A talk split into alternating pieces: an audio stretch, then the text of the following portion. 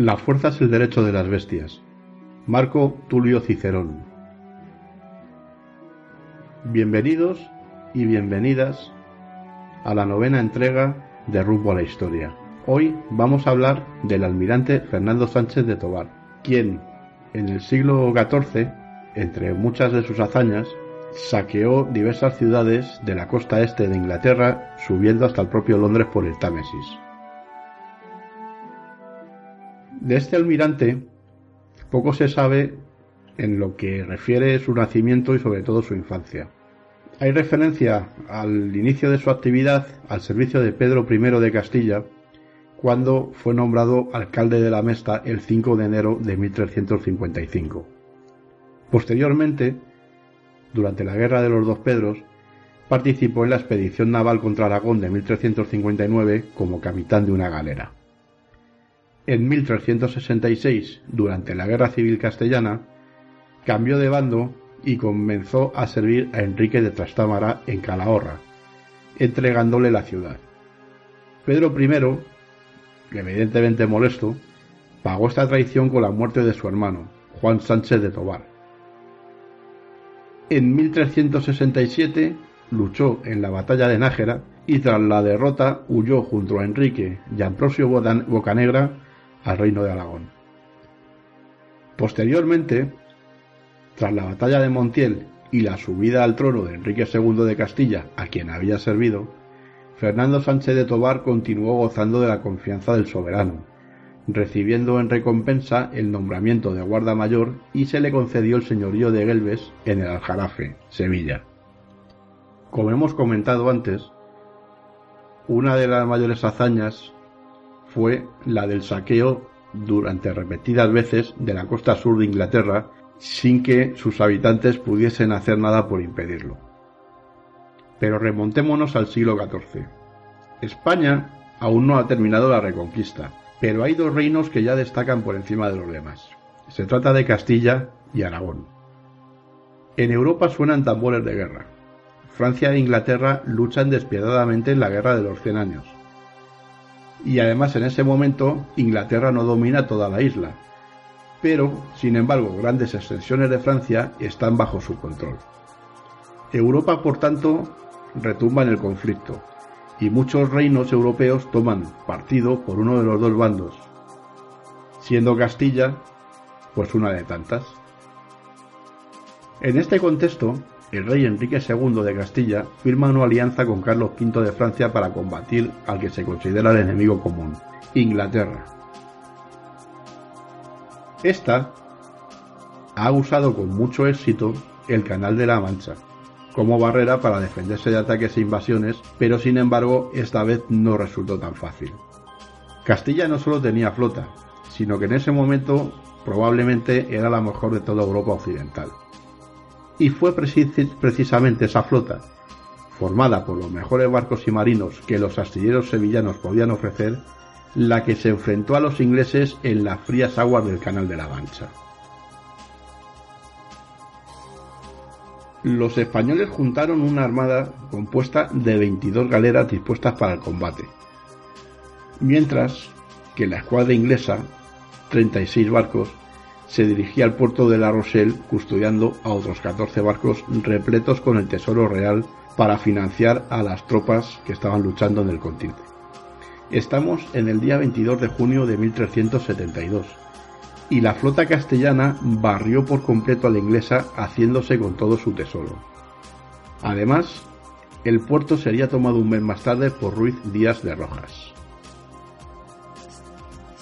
Sin embargo, Sánchez de Tobar todavía no está al mando, siendo el segundo del famoso genovés Ambrosio Bocanegra. En ese momento la escuadra la mandaban, junto con Ambrosio, los almirantes Díaz de Rojas, Cabeza de Vaca y Fernando de Pion. Un año más tarde, en 1374, fallecido ya Ambrosio Bocanegra, la flota castellana saquea dos veces la isla de White, asistida por unas pocas galeras francesas. Fernando es ya almirante y comanda la escuadra, puesto que obtiene tras demostrar su valía en la batalla de Nájera al lado del rey. La imparable armada castellana continúa su campaña de acoso y saqueo hasta que, al año siguiente, otra flota inglesa le sale al paso en la vía de Bournemouth y es derrotada por completo. En ese momento los españoles son dueños y señores del Canal de la Mancha. El rey Eduardo de Inglaterra no ve otra solución más que la firma de un armisticio en la localidad de Brujas. Y los mares del canal y lo que es más importante, las rutas comerciales con las ricas Franzas, vuelven a caer otra vez en manos hispanas, como ya sucedió en la época de Ambrosio Bocanegra. Pero en Inglaterra no todo el mundo estuvo de acuerdo con este armisticio. El rey recibió fuertes críticas internas del Parlamento y, a pesar de hacer dimitir a varios ministros, no pudo evitar que fuese apartado y cuando murió dejó la corona a su sucesor de 10 años. Los nobles ingleses no se resignaron a perder su ventaja comercial y reanudaron las hostilidades con Francia y Castilla. Y en ese momento empieza la leyenda de Sánchez de Tobar.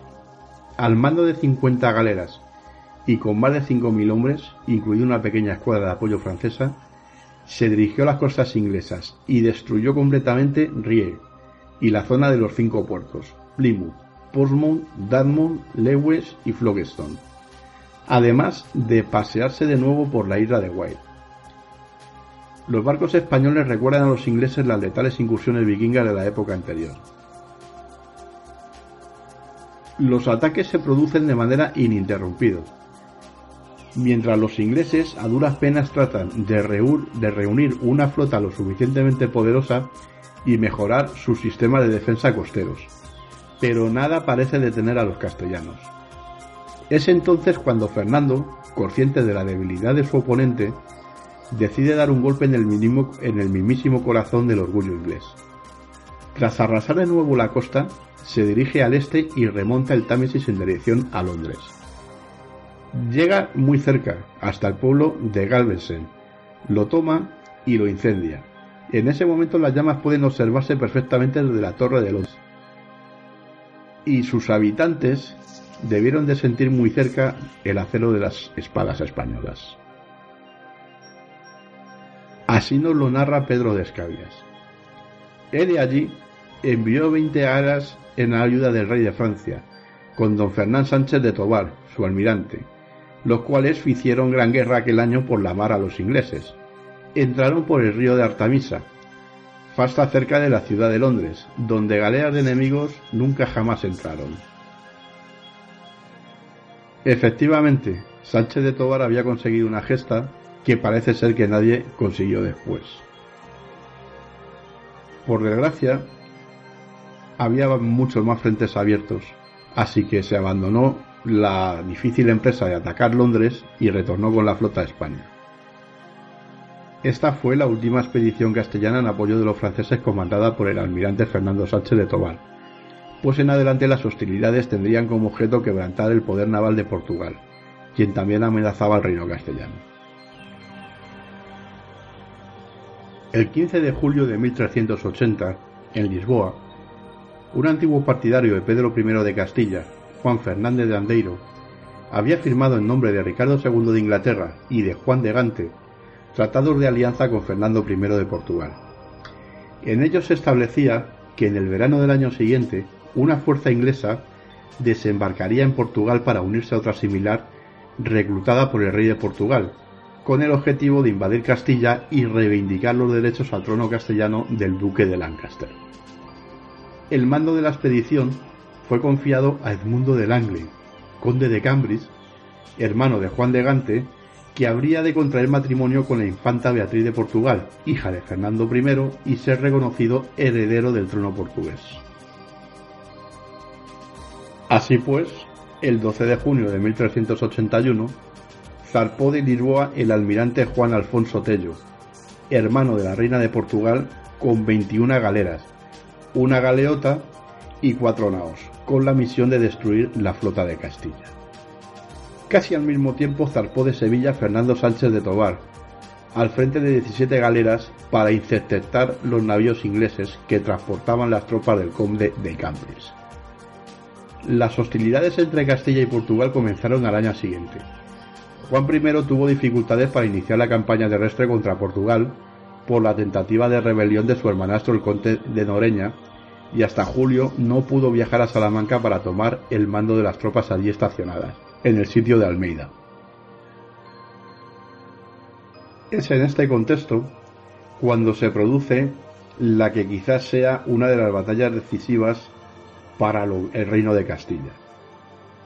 La llamada batalla de la isla de Saltés, en la ría de Huelva, contra la poderosa escuadra portuguesa anteriormente descrita al mando del hermano de la reina de Portugal, el conde de Barcelos, que zarpando de Lisboa el 12 de junio de 1381, pusieron proa a Sevilla con el propósito de neutralizar la armada castellana que en ese momento contaba con solo 16 galeras al mando del almirante Sánchez de Tobar, quien, consciente de su inferioridad, preparó una ingeniosa estrategia consistente en salir a la búsqueda de los portugueses y atraerlos hacia la peligrosa barra de Saltés, en la, en la confluencia de los ríos Tinto y Odiel, disponiendo que para tal propósito unas barcas de pesca de palos y de mover les orientaran, pues él mismo desconocía el derrotero a seguir para adentrarse en la ría de Huelva por tan peligrosa ruta.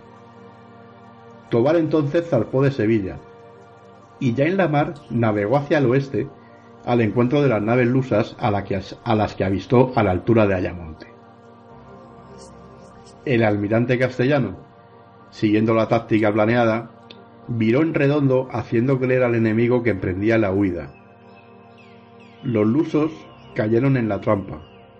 Forzaron la abogada hasta la extenuación tratando de alcanzar la que consideraban una presa fácil antes de que pudieran refugiarse otra vez en Sevilla, viéndose sorprendidos cuando, repentinamente, Tobar varió de nuevo el rumbo al sur, siguiendo a las barcas de pesca que le esperaban.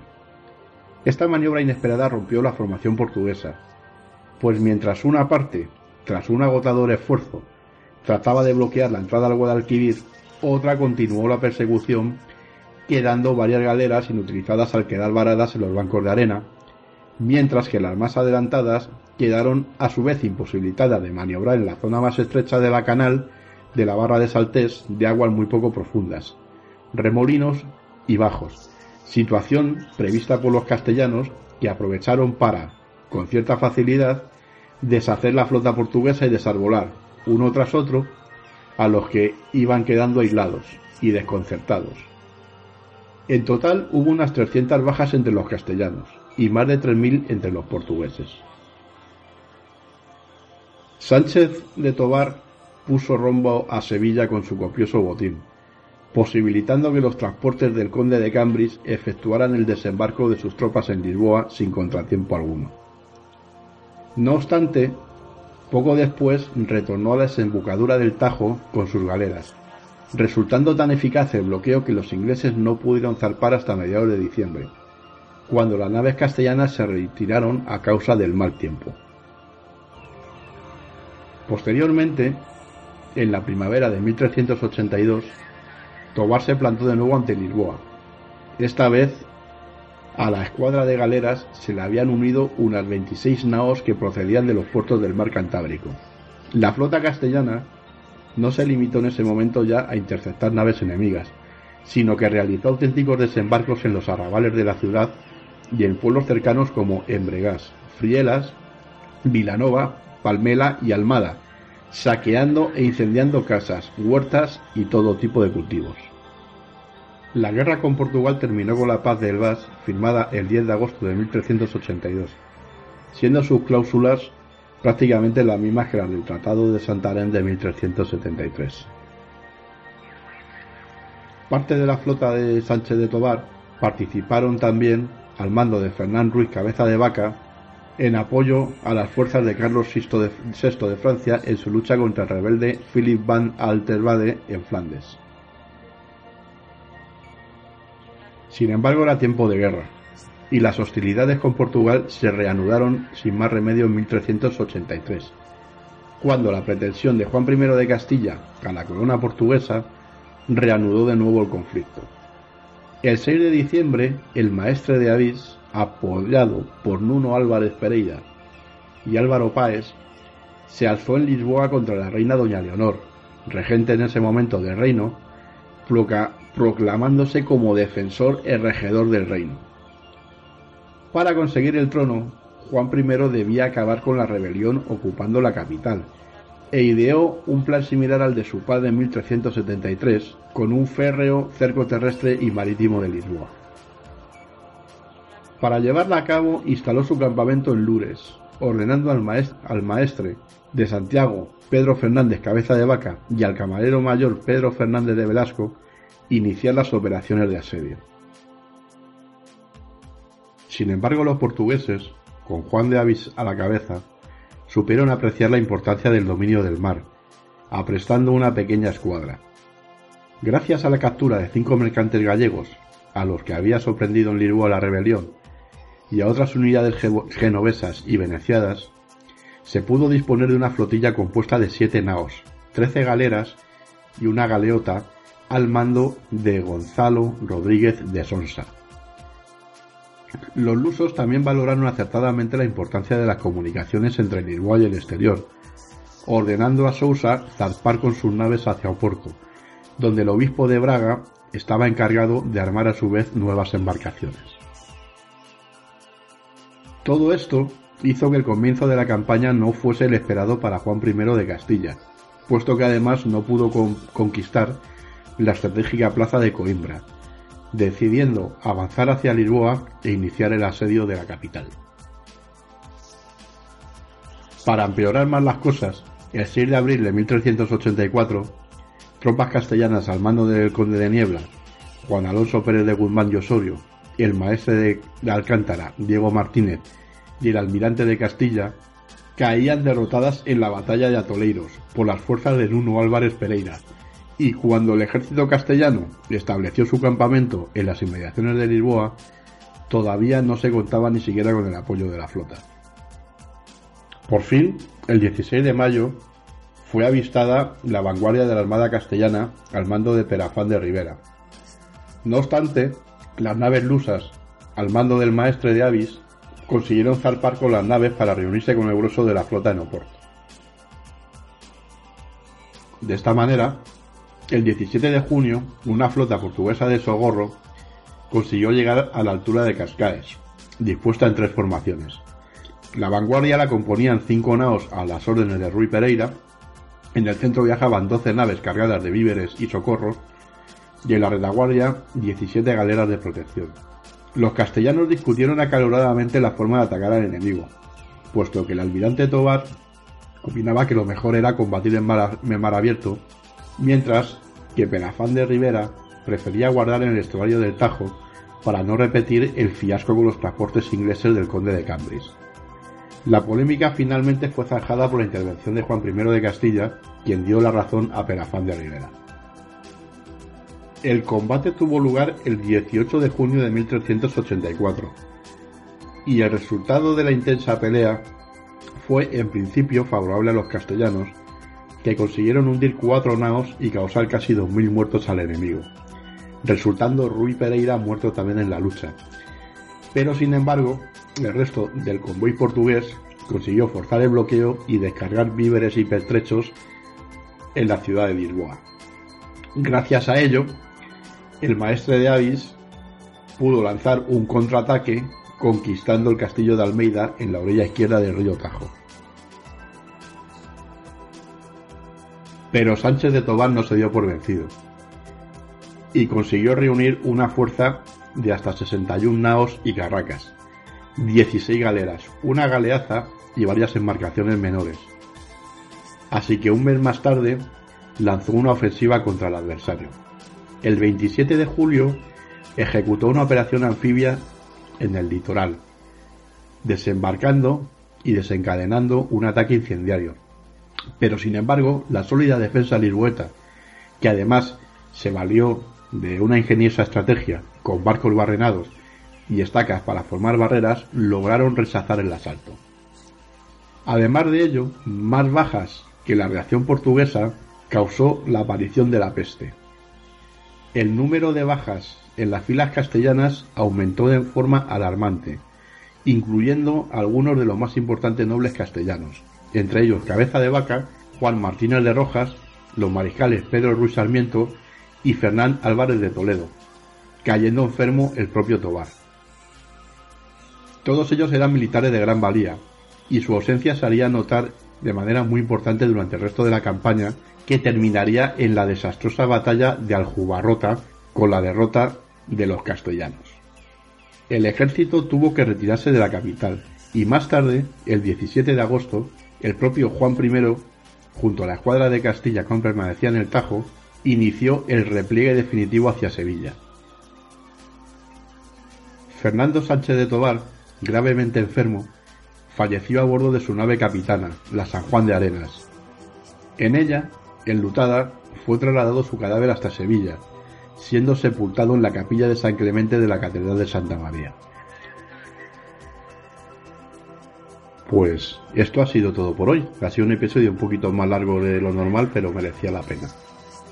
Recordad que nos podéis seguir a través de redes sociales en Twitter, arroba rumbo historia, Facebook, facebook.com barra rumbo historia, a través de correo electrónico, rumbohistoria arroba gmail.com y a través de nuestro blog repistoria.blogspot.com. Muchas gracias por habernos escuchado.